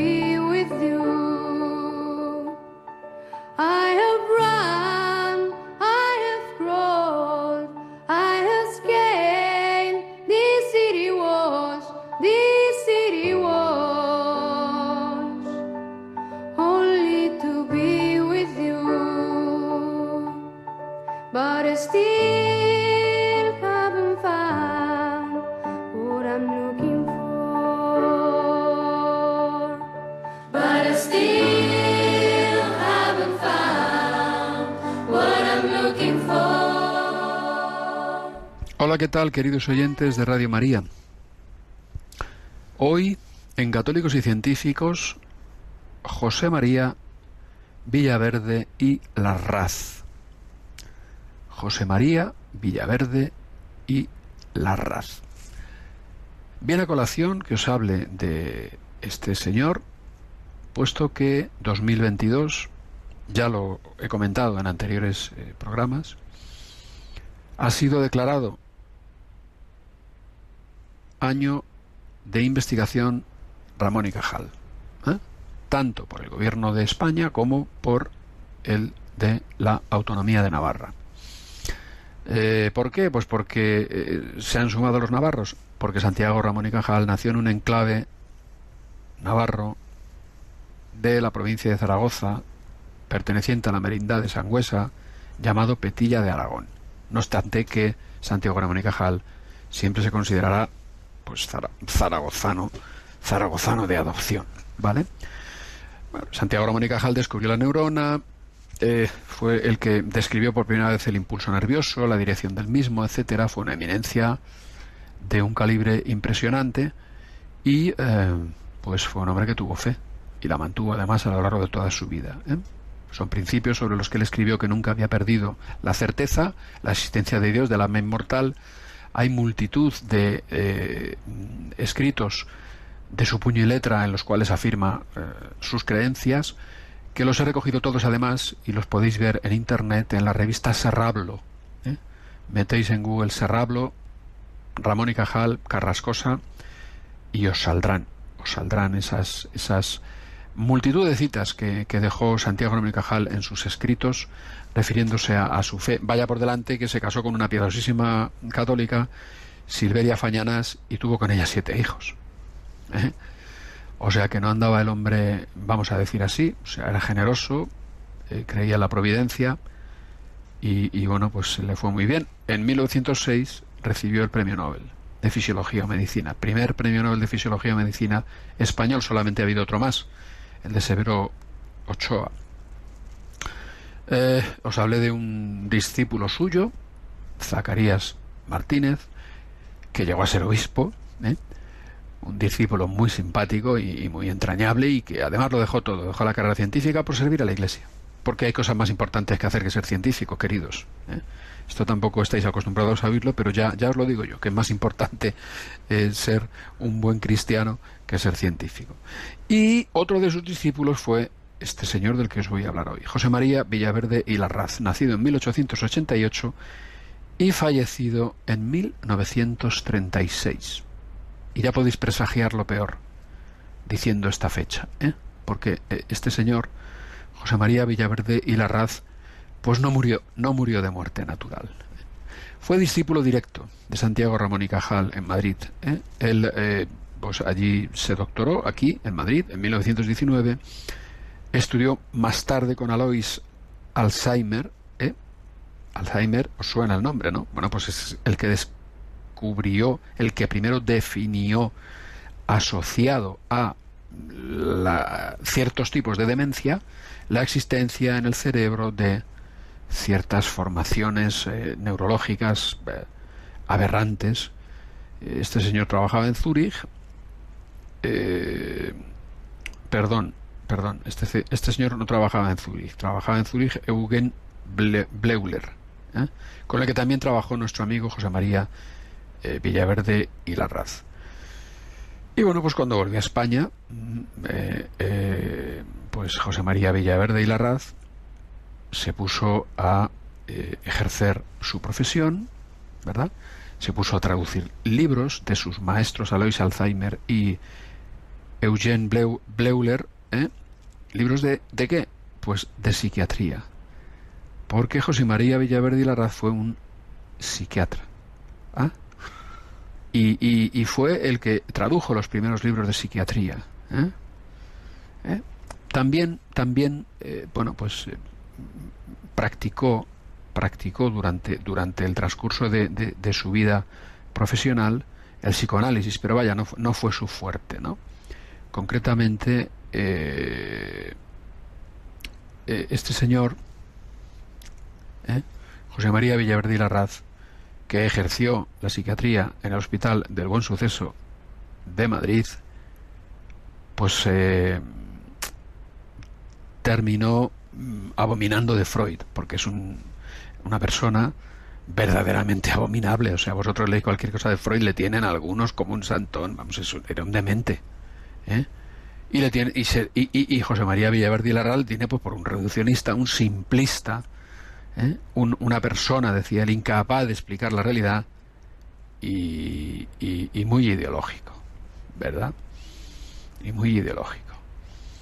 Eh, José María Vieira de Larraz, pues en su, en su, en su vida, dicho por Olga Villasante, autora de la biografía de este insigne psiquiatra, en el diccionario biográfico español, pues manifiesta bien a las claras que era un hombre creyente. ¿Mm? Eh, José María Villaverde y Larraz, como lógicamente detectó que Freud era anticatólico, pues criticó las teorías de Freud como, como ideológicas más que científicas. ¿eh? De hecho, terminó escribiendo durísimos ataques contra el psicoanálisis. ¿eh? Discrepaba de él tanto por su estilo teórico como por haber dado demasiada relevancia a la etiología sexual de los desórdenes fisiológicos. Fisi psicológicos era, era un obseso. ¿eh? El Freud era, era un auténtico obseso. Y además, eh, Villaverde y Larraz completó su formación científica con otro discípulo de Cajal, con Pío eh, del Río Ortega. También destacó en la psiquiatría forense. Siendo perito de la defensa de sonados procesos de la época como el crimen de Galapagar o el crimen de la vaca. Destacó también en el terreno de la higiene mental, colaborando con asociaciones como la Agrupación Española de Padres y Protectores de Anormales Mentales y Enfermos Mentales. Es decir, eh, él eh, escribió más de 100 publicaciones científicas ¿eh? Y obtuvo la plaza de profesor de neurología psiquiátrica en el manicomio de Alcalá de Henares de la Diputación Provincial. ¿eh? Y además ocupó el sillón vacante que Cajal había dejado en la Academia Nacional de Medicina. ¿Vale?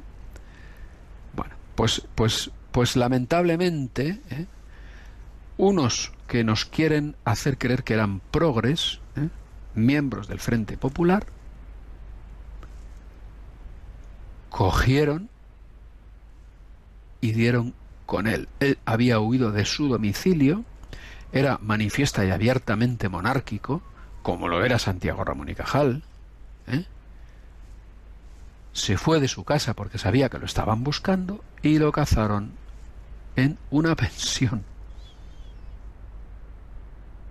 ¿Vale? Lo llevaron a la checa de fomento y lo fusilaron en 1936 en Paracuellos del Jarama. Y allí está. José María Villaverde y Larraz. Yo mm, siento, siento decir estas cosas que a algunos le puedan parecer desagradables, las digo con el simple y mero propósito de haceros conocedores de la verdad, de los hechos. ¿Eh? Un científico católico, ¿verdad? Asesinado, asesinado por estos energúmenos, ¿eh? que no se les puede llamar de otra manera, del Frente Popular, ancestros ideológicos de los actuales progres, que son a su vez los que nos quieren intentar convencer de que la Iglesia es enemiga de la ciencia.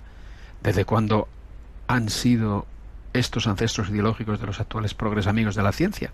Si mataron a los científicos también a trochemoche. Y además, se da la circunstancia de que José María Villaverde y Larraz ¿eh? había tenido en abril del 31, antes de la proclamación de la República, ¿eh? y con la solicitud de muerte para el doctor José Vago, implicado en la sublevación republicana de diciembre de 1930 en San Sebastián, ¿eh? Villaverde firmó junto a un nutrido grupo de profesionales, una carta solicitando la benevolencia del tribunal para quitarle a José Vago la pena de muerte. ¿Sabéis quiénes estaban entre los firmantes? Pues nada menos que el ínclito Juan Negrín, de infausta memoria, ¿eh?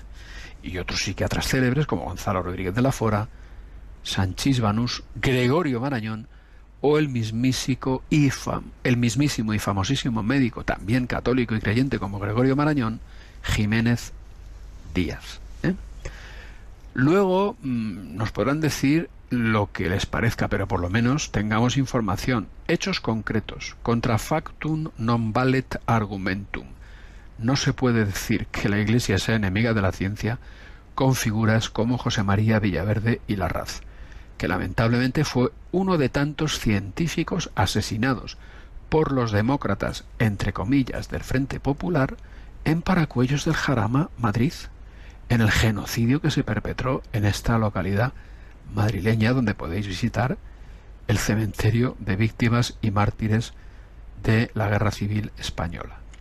Y esto ha sido todo por hoy, queridos oyentes de Radio María, para católicos y científicos, Alfonso Carrascosa, científico del CSIC. Muchísimas gracias, Alfonso, por hablarnos de, en esta noche de este año 2020, año de Ramón y Cajal.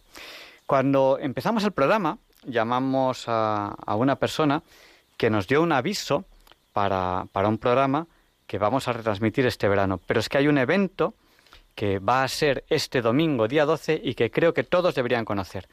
Como yo sé que algunos oyentes no han podido estar al principio del programa, quiero repetirles este evento. Quiero repetirles la llamada telefónica que hemos tenido al principio del programa, que ha sido esta. Y el programa de hoy comienza con un anuncio muy especial. Antes de la entrevista de la semana, tenemos aquí a Nayeli Rodríguez. Ella es, ella es coordinadora nacional en España de 40 días por la vida. Buenas noches, Nayeli. Buenas noches, muchas gracias. Bueno, eh, quizá primero que nos expliques qué es esto de 40 días por la vida, que tú eres coordinadora nacional.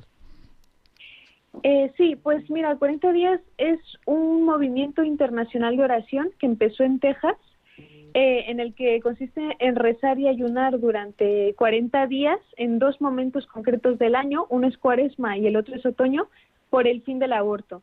Y rezamos pues por las madres, ¿no? Para que elijan la vida, eh, por sus bebés, evidentemente, por los sanitarios que practican los, abor- los abortos, eh, por todas las personas, los políticos y demás. Entonces, creemos que el poder de la oración es muy fuerte eh, para que Dios cambie esta situación y los corazones de las personas.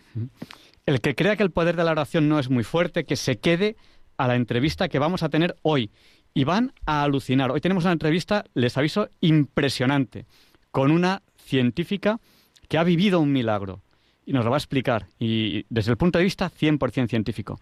Bueno, Nayeli, y estamos haciendo esta no entrevista, este breve comentario, porque tenéis un evento ya estos días. Cuéntanos, háblanos del evento. Sí, efectivamente, el 12 de junio, es decir, el próximo domingo, eh, que además se celebra la Santísima Trinidad, vamos a organizar una misa eh, en honor a los profesionales de la salud, médicos, enfermeras, sanitarios, eh, mm, farmacéuticos, etcétera, eh, debido pues a todas estas leyes, estas presiones que están sufriendo tanto con la recién aprobada ley de eutanasia que se aprobó en marzo del año pasado, como la reforma de la ley del aborto que está planeando Irene Montero, eh, pues en estas, estas dos leyes tienen en común que hablan de crear un registro de objetores eh, para todo aquel eh, que no quiera practicar un aborto o la, o la eutanasia, ¿no? De manera que están siendo señalados de alguna manera y ejerciendo la expresión. Y además la reforma de la ley del aborto pretende modificar el plan de estudios de los médicos para que practiquen un aborto todos los estudiantes y además eh, lo empiezan a normalizar. Entonces nosotros queremos implorar a Dios, ¿no? Pues para proteger y de alguna manera renovar el compromiso con la vida al que se han comprometido estos sanitarios, ¿no? Porque no hay cosa más incoherente que contratar un médico para matar. Y, eh, y también rezar por la conversión de todos aquellos sanitarios que se dedican al aborto. Mm. Es decir, eh, después de esta ley que se pretende aprobar, uno no podrá ser médico si no ha practicado como mínimo un aborto.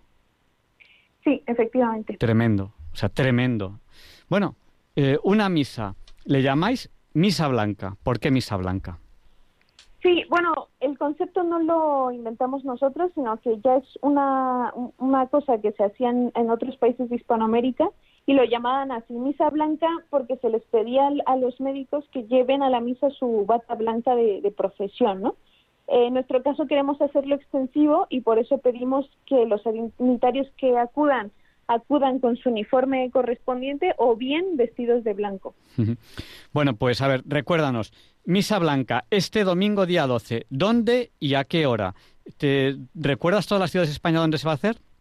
Sí, te las digo ahora. La hora depende de la ciudad, pero pueden entrar a nuestra página web 40 días por la vida.online, meterse a su ciudad y ver la hora y la parroquia en donde se va a hacer. Vale. Se van a hacer en las ciudades de Alicante, Barcelona, Burgos, Castellón, Granada, Madrid, Murcia, Oviedo, el puerto de Santa María, San Sebastián, Toledo, Valladolid y Vigo. Bueno, pues entren en 40 días por la vida punto, ¿cómo has dicho? Online, punto online, 40 días por la vida, punto online. Vale, 40 con número. Sí, 40 con número. Vale, pues todo seguido, 40 días por la vida punto online. Ahí tienen su ciudad y su misa. Y no falten. El poder de la oración es no potente, sino muy potente. Dentro de un rato, aquí en Diálogos con la Ciencia, dentro de un rato no, ya vamos a hablar con una científica que puede dar fe científica de un milagro. La pregunta es sencilla. ¿Existen los milagros? Ahí tiene usted uno. Dígame si existen o no, porque ahí tiene usted uno. Hay muchos milagros que, gracias a Dios, tienen, se pueden demostrar científicamente. Demostrar. Ahí están. Pues nada, muchísimas gracias, Nayeli. Si quieres hacer un breve resumen para aquellas personas que han llegado tarde, muy breve, cuéntanos de qué hemos hablado y pasamos ya a la entrevista de la semana. Perfecto, gracias. Eh, efectivamente, el próximo domingo, 12 de junio, celebraremos una misa blanca en honor a los profesionales de la salud en las ciudades de Alicante, Barcelona, Burgos, Castellón, Granada, Madrid, Murcia, Oviedo, el puerto de Santa María, San Sebastián, Toledo, Valladolid y Vigo. y toda la información se puede encontrar en 40díasporlavida.online, 40 con número. No falten, es muy importante. Y ya sin más dilación, vamos a pasar a la entrevista de la semana. Buenas noches y muchas gracias, Nayeli. Gracias a vosotros. Esta ha sido la presentación del programa de hoy. Lo hemos repetido porque creemos que es un tema que es suficientemente interesante. Pero ya tenemos que terminar este programa. 10 de junio de 2022. Un programa que, a pesar de los fallos técnicos que hemos tenido, que no funcionaba el teléfono correctamente, en mi opinión, ha sido uno de los más importantes, uno de los más interesantes que he tenido en estos 14 años que llevo ya aquí en la radio. Creo recordar que son del orden de 772 programas dirigiéndolo yo y nos acercamos a los 800, bueno, no, un poquito menos, sin dirigirlos, sin dirigirlos yo. Sí, pero por ahí, casi unos 800. Eh, Diálogos con la ciencia ha querido transmitir, propagar este milagro que una científica ha vivido en su propia carne. No hemos podido dar paso a los oyentes por fallo en el teléfono, pero lo haremos la semana que viene, si Dios quiere. No falten. No nos olviden en sus oraciones. Ya saben que yo les pido porque tengo un problema, o sea, tengo un tema importante a final de, de este mes. Y creo en el poder de la oración cada día más, como no puede ser, porque además es que lo he vivido. Entonces, pues, pues no me queda otro remedio que pedirles oraciones. Y yo también oraré por, por ustedes. Aquí en Radio María oramos unos por otros. Y, y sí, soy científico, sí. Y creo en el poder de la oración y creo en los milagros, sí. Así es. Y ya termino este programa. Les dejo con el Catecismo de la Iglesia Católica con Monseñor José Ignacio Munilla. Y les espero la semana que viene, si Dios quiere. No falten. Muchas gracias y buenas noches.